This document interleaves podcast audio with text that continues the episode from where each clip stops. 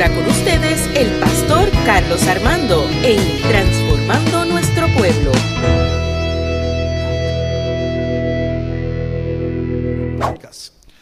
Lucas 18, 1 al 8. Recuerde que lo leo una traducción lenguaje actual.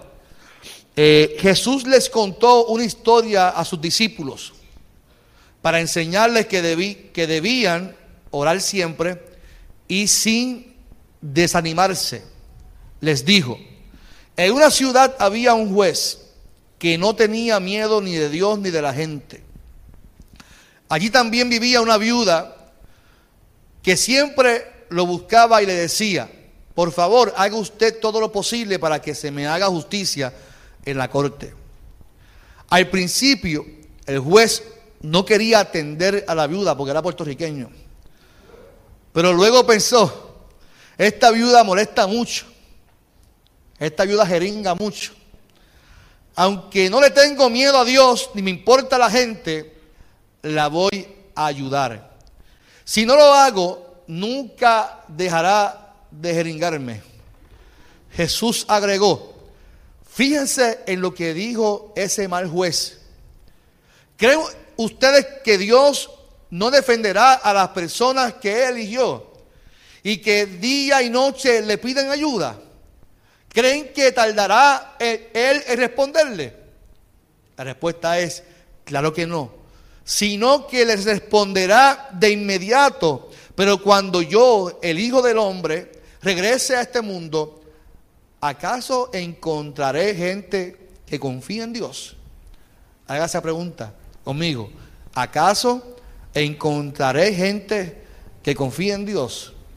¿Acaso encontraré gente que confía en Dios? Ese es el tema de esta mañana. Se puede sentar en esta mañana. El domingo pasado yo contaba la historia de mi esposa conmigo, de mi persistencia en enamorarla. Y Lilia me recordó algo que a mí se me ha olvidado en la historia entre ella y yo. Usted sabe que, que mayormente uno cuando está enamorando a su pareja, uno tiene que cuidarse. Uno a veces hasta intenta ser un poquito más cursi de lo que uno pudiera hacer. Pero yo vengo de Carolina, soy un tipo de, Carolina que, estoy enamorado hasta lo último, me gusta, me gustaba Lilia, me gusta y yo estaba por ella. Y la invité un día a cenar a Tony Romas. ¿Se acuerda de Tony Romas allá en bueno, había que de, a Tony Roma. Es una, de, de, McDonald's a Tony Roma. ¿Ves? ¿Sabes? Estamos mejorando. Estamos mejorando. Yo trabajaba. Entonces, pues, llega allí. tú pediste una pechuga de pollo, me imagino, con el pollito, ¿verdad? Con su arrocito. Y yo pido unas costillas de Tony Roma. Cuando llega el mesero, eso parecía una costilla de tiburón sobrepasaba, el costillar sobrepasaba el plato. Yo no estoy pensando que ella me estaba mirando y que ella, yo estoy enamorando a ella. Yo estoy mirando la costilla que está de frente a mí. Ella dice, ¿cómo fue que me encontrado tú acá? ¿No lo quieres contar tú? Ella dice que yo me enrollé las mangas. ella, ella dice, Carlos, tú te enrollaste las mangas y eso era, mira, como si Cristo fuera a venir a otro día. o sea, yo me comí ese costillar y ella me dice, tú sin pena y sin misericordia. Y yo empecé ahí, me, comí toda la costilla lleno, empavonado de, de barbecue. Olvídese, para mí eso, el costillar fue lo mejor de la noche. Sin pensar que estaba ahí mirándome diciendo, con este es que yo me voy a casar. con este es que yo me voy a casar. Entonces, Traigo a colación eso porque a pesar de todo eso, yo persistí, nuevamente lo, cuento, y, vivo felizmente casado hace 10, 13 años con mi esposa.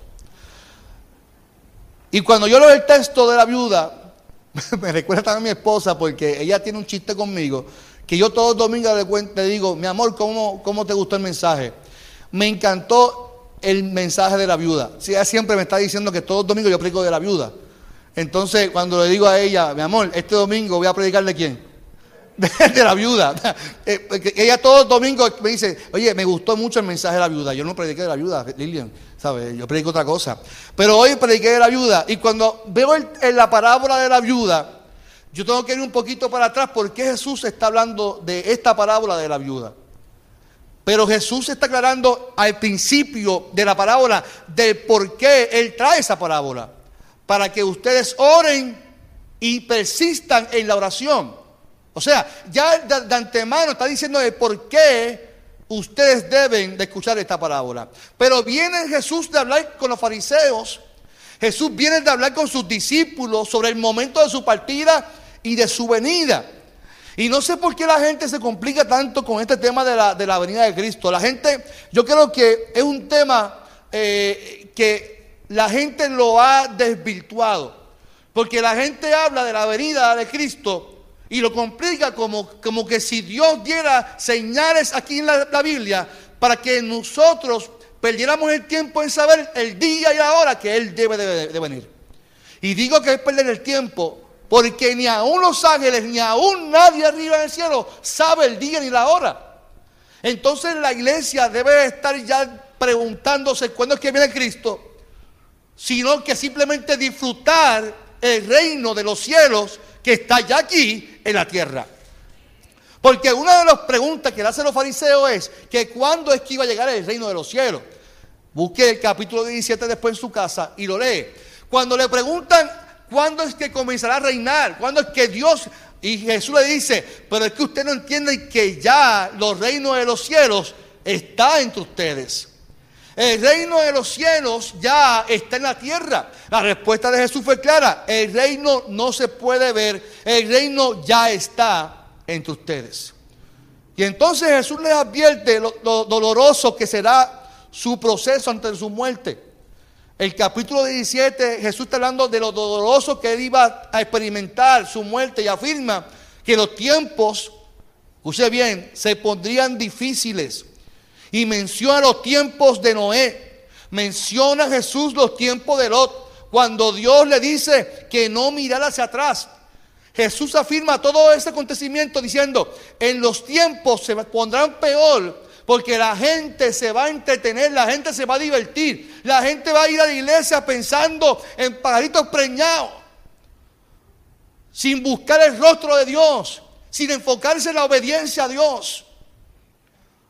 Y cuando yo miro mi tiempo, lo difícil que es ser pastor hoy en día, porque la gente quiere vivir una libertad sin obedecer al Señor. La gente hoy en día vive, quiere vivir libre, sin, que, sin que le digan, sin que lo confronte, porque si no me voy a una iglesia donde me digan que voy a ser próspero. Y Dios está llamando a personas que simplemente obedezcan su palabra, que obedezcan lo que Él quiere que hagan. Sí hay una gracia, sí hay misericordia, sí Dios nos levanta, pero hay una responsabilidad. Y Jesús le dice a los fariseos y a sus discípulos que los tiempos se pondrán difíciles. ¿Usted sabe lo que es la apostasía? La apostasía es cuando la gente tiene una fe en algo y declina su fe por seguir otras corrientes. ¿Cuántas corrientes hoy en día hay en Puerto Rico y en el mundo entero. ¿Cuántos profetas y cuántos ministros hoy se levantan anunciando un evangelio que tú dices, esto se escucha bonito, se escucha sabroso? Si ese es el evangelio, yo prefiero irme ahí porque en ese evangelio no hay maltrato, no hay dolor. Ahí ese evangelio es todo es color de rosa. Sin embargo, el evangelio de Jesucristo era totalmente contradictorio a lo que se nos presenta hoy en día. Y la gente prefiere ir a donde puedan hacer cosas indebidas, donde puedan vivir una vida desordenada, antes de seguir un orden y seguir a Cristo y obedecer su ley. Iglesia, que, que el mundo nunca sea tentación, que el pecado no sea tentación, que los placeres no sean tentación, sino que aunque sean tiempos difíciles, nuestra confianza, nuestra fe siempre esté puesta, depositada en Dios. ¿Cuánto dicen por eso? Yo no, yo no soy más santo, yo, y yo lo puedo, yo no soy santo. Pero algo que a mí no me atrae ya es, las cosas del mundo. Yo, yo en mi caso personal no puedo decir, ay, es que me atrae mi vida pasada. Yo no puedo decir que a mí me atrae mi vida pasada. Yo me reconcilié con Dios y Dios me atrapó de alguna manera. Dios me atrapó de alguna manera que yo no veo una opción de yo irme a lo que yo hacía antes. Me abrazó, me miró con unos ojos de amor tan grandes que yo no veo una opción de yo volver atrás a hacer qué. Cuando lo que he descubierto es que aun cuán pecador yo era, hay alguien que me miró con amor y me transformó, me sigue transformando mi vida. Así de bueno es el Señor. La parábola entonces consiste, llegamos a la parábola de Jesús, que habla con los fariseos, habla con los discípulos, del momento de su venida, pero antes de su venida había un mundo que vivir y había, había, había momentos difíciles y en ese espacio de tiempo que Él decide venir, hay que comunicarnos con el Señor. El asunto de la comunicación con Dios es que nosotros esperamos que Él siempre nos responda a nuestra qué? Manera. Que Dios responda nuestras peticiones porque Dios se tiene que someter a nosotros. Si no, nos, sentimos heridos, nos sentimos que Dios no nos ama. Yo no sé cuántas veces usted se siente que Dios no le ama, que no le escucha. Porque somos nosotros que tenemos el problema, créanmelo, no es Dios. Cuando usted se siente que es que yo me siento vacío, me siento que Dios no me escucha, es, es, un problema emocional que usted tiene, que usted entiende que es que Dios tiene que hacerlo de esa manera. Y como Dios se somete a mi petición, no yo a Dios, pues me siento vacío. ¿Ve? Me tengo que buscar entonces al brujo, tengo que ir allá a, que me den las cartas para yo sentirme que alguien me tiene que decir cómo es mi futuro. Y yo tengo que decirte algo en esta mañana. Usted y yo tenemos un futuro garantizado cuando obedecemos el mandato de Dios. Usted y yo somos más que vencedores en Cristo Jesús. Si Cristo venció la muerte, usted y yo tenemos garantizada la victoria en el nombre del Señor. Si usted cree en Cristo Jesús, todas sus peticiones están en las manos del Señor. En su momento Dios hará la obra y usted verá la victoria en el nombre del Señor. Pero escuche bien, la palabra consiste en lo siguiente, y tenía una enseñanza que debían orar siempre sin desanimarse. Qué interesante porque somos seres emocionales y nos desanimamos. En la parábola solamente hay dos personajes, una viuda y un juez que no cree ni la madre que lo parió, perdón que lo diga así. No le tenía miedo a Dios. La viuda tenía una necesidad donde ella deseaba que se hiciera justicia en un particular, un asunto en particular. Pero ese juez la ignoraba. Este juez era puertorriqueño, solo, atendía a sus amigos, solo atendía a gente que le pudiera qué? Pagar. Esta mujer representaba a una mujer que la sociedad la despreciaba. Y este juez no la quería ayudar ni atender. Y si vamos al significado o propósito de la parábola, Jesús les aclara su intención. La viuda representa una persona sin recursos en la sociedad. O sea, escuchará a Dios a una persona que no representa a un cristiano. Escuchará Dios a una persona que nosotros entendemos que no merece que Dios lo escuche. Eh, ¿Atenderá Dios a alguien que no representa? Un indigente que vaya a un tribunal hoy en día pidiendo ayuda, lo atenderán en un tribunal.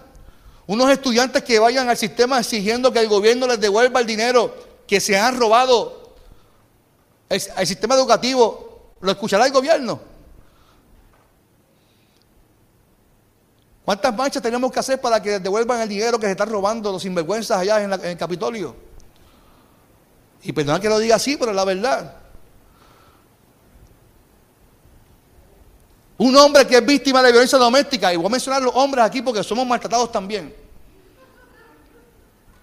Y cuando llegamos al tribunal a demandar, mi esposa me dio y, que tu mujer que, se burla, se mofan de los hombres.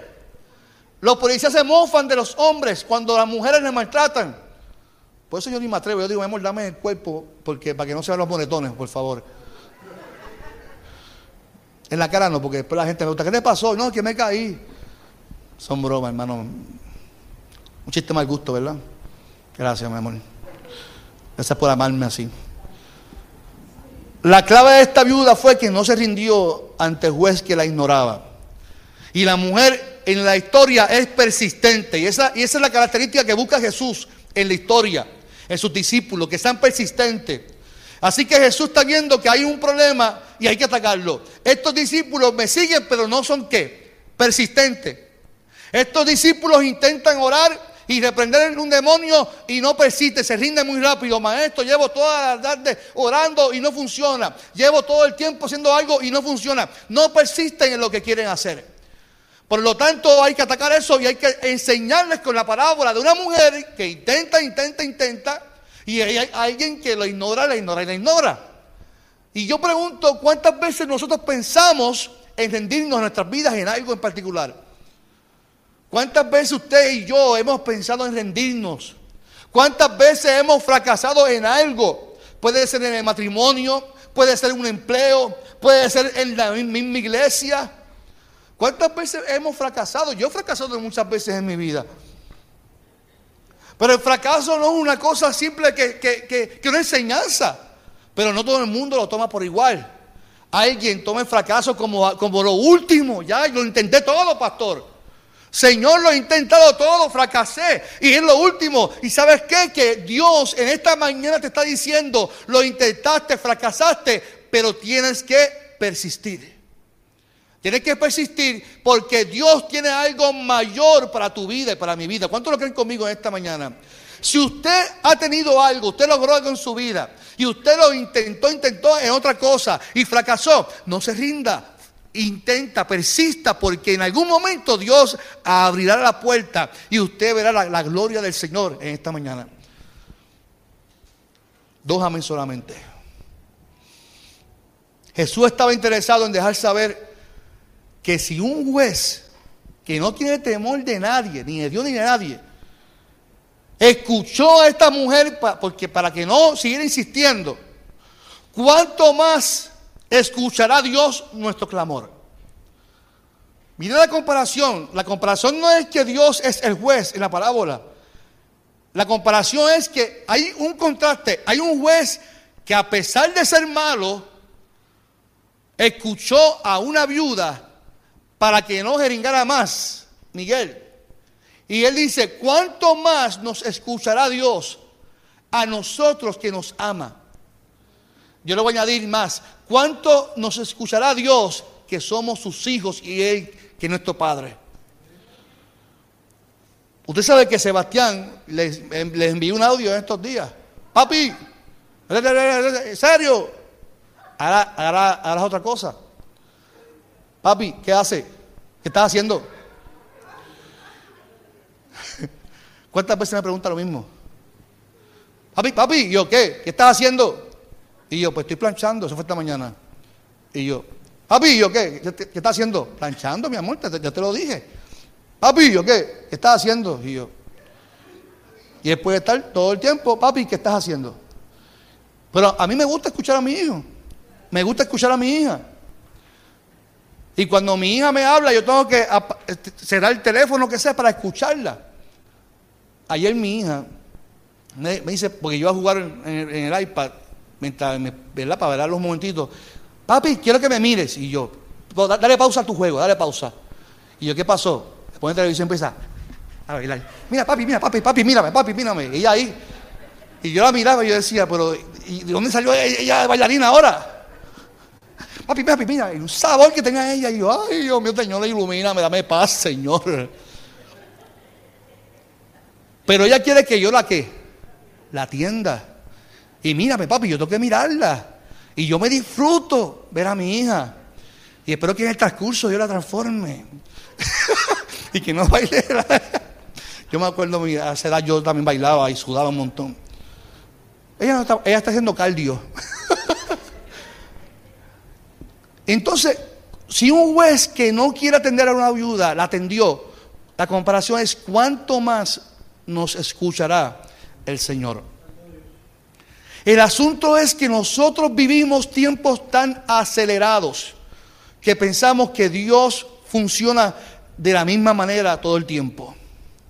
La clave está en creer. Ya conmigo creer. Pero creer nos tiene que mover a persistir en lo que creemos.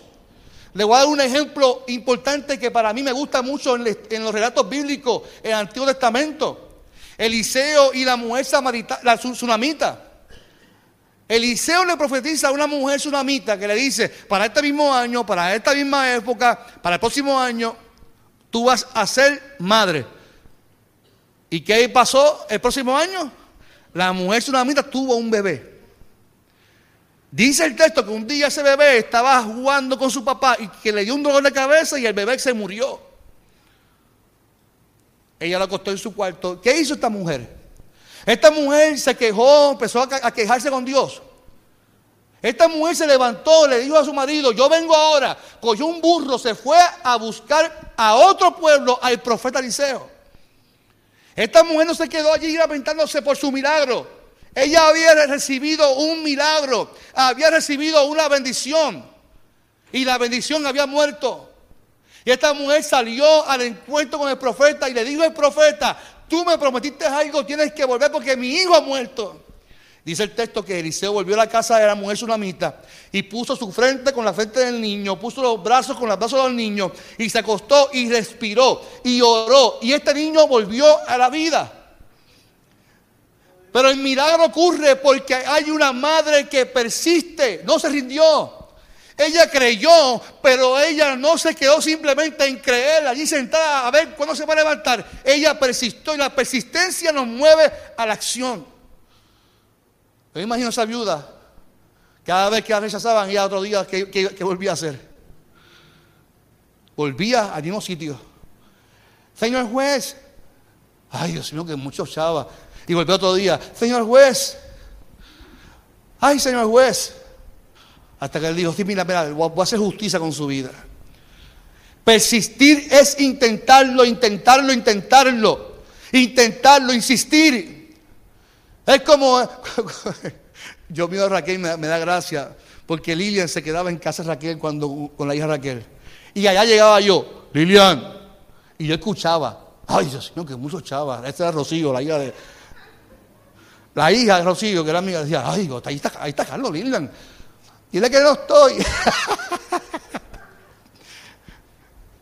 A veces yo digo, ay, mi amor, tú y yo nos casamos. Y, me dice, bueno, tú fuiste el que insististe. Tú, nadie te manda a insistir tanto. Cuando uno insiste, no persiste, Dios hace la obra.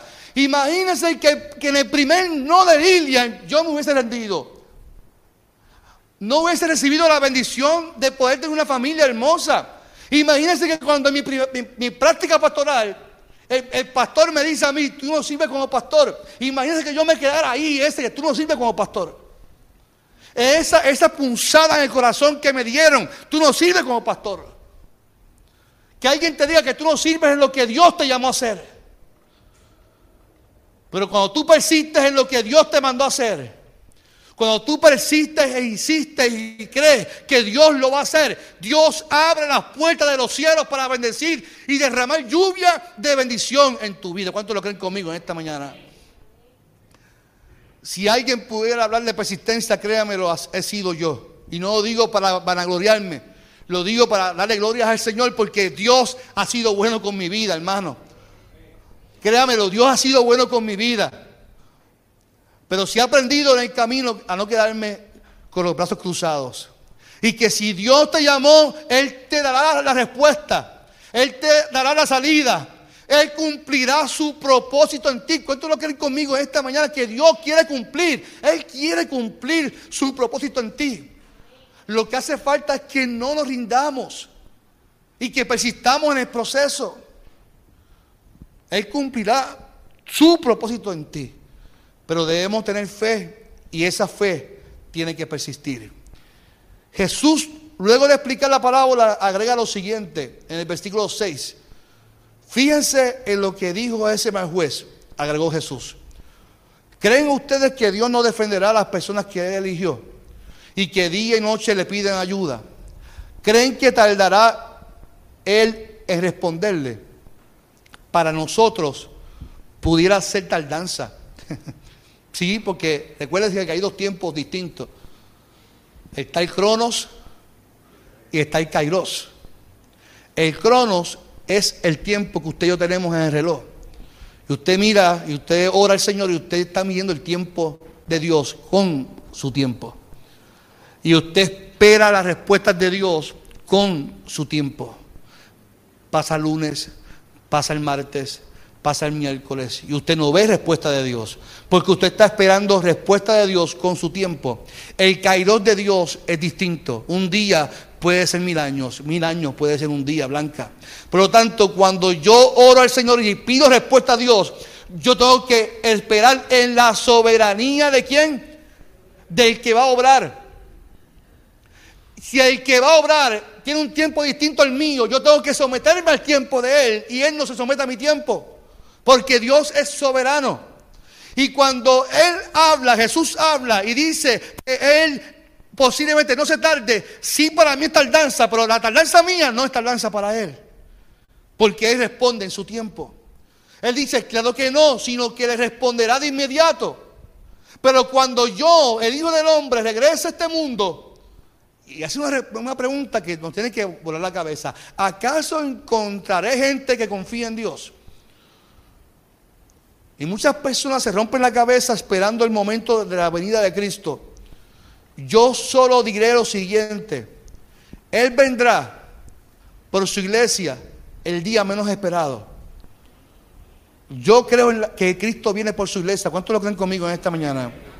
El día menos esperado, mientras tanto, mientras Él llega por su iglesia, nos corresponde vivir, disfrutar el reino de Dios disfrutar la salvación que Él nos ha regalado. Yo creo que Él viene, que nadie lo sabe. Aunque intenten descifrar códigos secretos, para mí son una cogida de bobos. Él dijo que en cualquier momento, el día menos esperado, Él vendrá. Pero ¿qué es lo más importante? Saber el día y la hora versus simplemente que nuestra fe nos mueva, como esta viuda, a persistir para ver su grandeza. ¿Qué es lo más importante? Yo estoy pendiente a los códigos aquí, que sea numerología, que sea aquello, la gente pierde el tiempo. Y van, a, veces la gente me dice, ay pastor, los tiempos han cambiado. Y yo, ¿qué pasó? Es que ya no se predica que Cristo viene por su iglesia. Y yo, usted sabe que Cristo viene, pues claro, pues para que usted quiere que se predique de eso. Si los pastores lo que tenemos que hacer es dar las herramientas para que cuando Él llegue nos encuentre en obediencia a Él pero queremos todo el tiempo que Cristo venga. Sabemos que Cristo viene. Eso lo, lo vivimos. Pero ¿qué de las herramientas que Jesús nos ofrece? Que tenemos que vivir y persistir. Hoy tenemos que persistir. Usted simplemente prenda las noticias. Usted vea las redes sociales. ¿Y cuántas malas noticias nosotros vemos cada día? ¿Cuántas cosas nos aumentan la ansiedad los ataques de pánico, cuántas crisis emocionales aumentan cada día en los seres humanos cristianos y no cristianos. ¿Por qué? Porque vivimos en un mundo acelerado donde nos promueve la ansiedad, donde nos promueve que todo tiene que ser rápido. Mire, si antes el internet era, un dial-up, antes tú tenías que esperar tanto para que se conectara a la computadora. ¿Tú te acuerdas de eso? Que hacía... Y uno así, pero como tenemos tiempo, para esperar, esperábamos. Ahora, si tú le das, tarda tres segundos, tú dices, ay, ¿qué es esto? ¿Por qué internet? Porque vamos tan acelerados que queremos que Dios funcione como nuestro internet. Queremos que Dios trabaje a favor nuestro como el wifi de tu casa. Y Dios no es como el wifi que si la compañía te trata mal, tú buscas otra compañía. Dios no funciona así. Dios no es como el wifi. No es como la compañía de teléfonos que si, que si no hay señal, tú buscas dónde, dónde hay señal hasta que la consigues. Dios no funciona así. Dios es más que eso. Él quiere que si tú no ves respuesta en el momento, tú sigas persistiendo porque Él te va a escuchar porque tú eres su hijo, eres su hija y Él va a obrar a tu favor, iglesia. Él va a obrar a tu favor. ¿Lo crees conmigo en esta mañana? Alguien que diga amén fuertemente si lo cree conmigo. Yo lo creo. Él va a obrar a tu favor, pero Él quiere que mientras Él venga, Él quiere que tú y yo tengamos esa fe que confiemos en el Señor y que esa confianza la pongamos en práctica en cada paso de nuestra vida, en cada decisión de nuestra vida. En cada momento pensemos, confío en el Señor. Es posible, posiblemente no veo respuestas ahora, pero yo confío, yo creo. Mire, yo le voy a dar un testimonio de, y voy a abrir mi corazón. Cuando yo llegué a, a esta iglesia, Recuerda que yo vengo, yo, soy un pastor musical, a mí me gusta la música. Yo soy bien musical, a mí me, encanta la música. ¿Lo, ha notado? me, encanta, me encanta, me encantan ustedes. no, ese sarcasmo me encantó. en, serio, como Sebastián Luis. A mí me encanta la música y, y los pastores, los músicos, somos gente bien emocional. Somos seres bien emocionales, los músicos. Y nos molestamos a veces y peleamos a veces, discutimos por bobería. Y entonces, yo vengo de una iglesia de muchos músicos. Y recuerda que yo no me, preparé bien poco para venir para acá. La transición para mí me afectó emocionalmente. Y yo, yo digo con toda honestidad.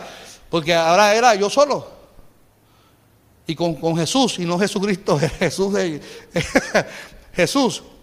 Y, entonces yo siempre he pedido a Dios, Dios, la adoración es la primera carta de presentación de una iglesia.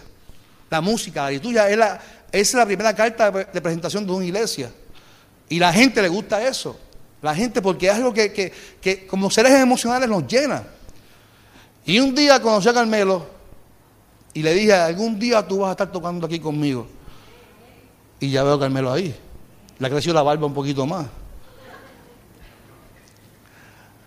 Para mi sorpresa, en mayo, en una fresa luz conocí a Tiel.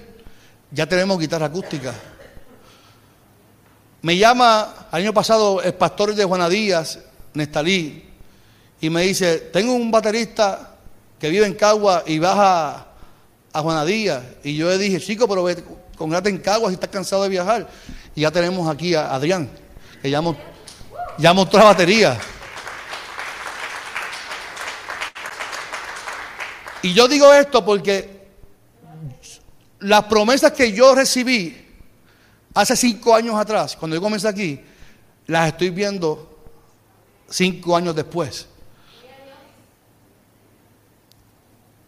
Y si usted ha visto cómo yo manejo la iglesia, usted nunca me ha visto quejándome por lo que yo hago aquí, sea solo o sea acompañado.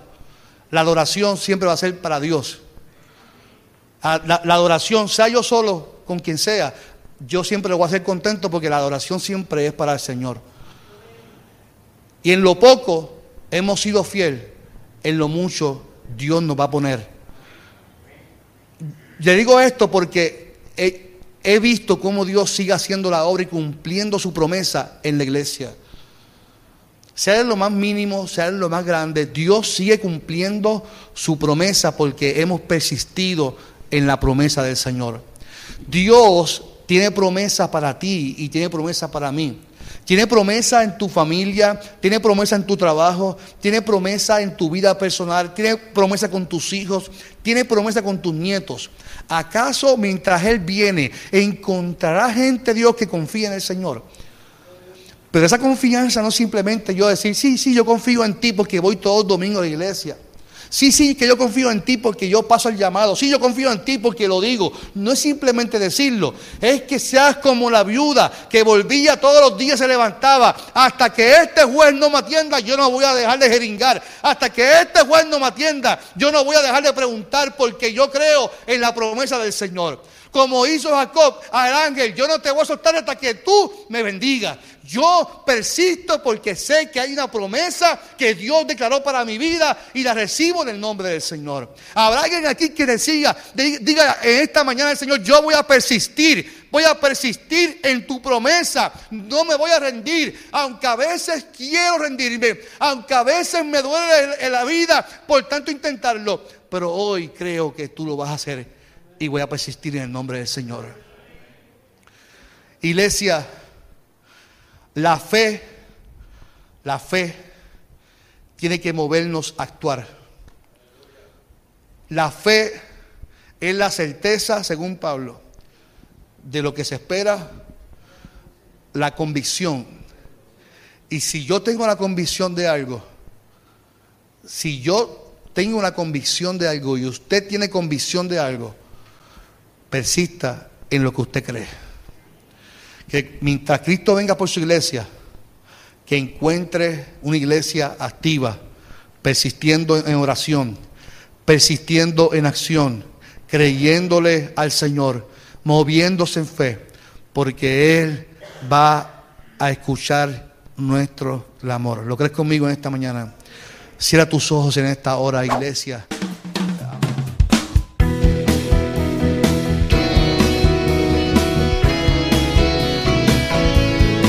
Fue Transformando Nuestro Pueblo con el pastor Carlos Armando.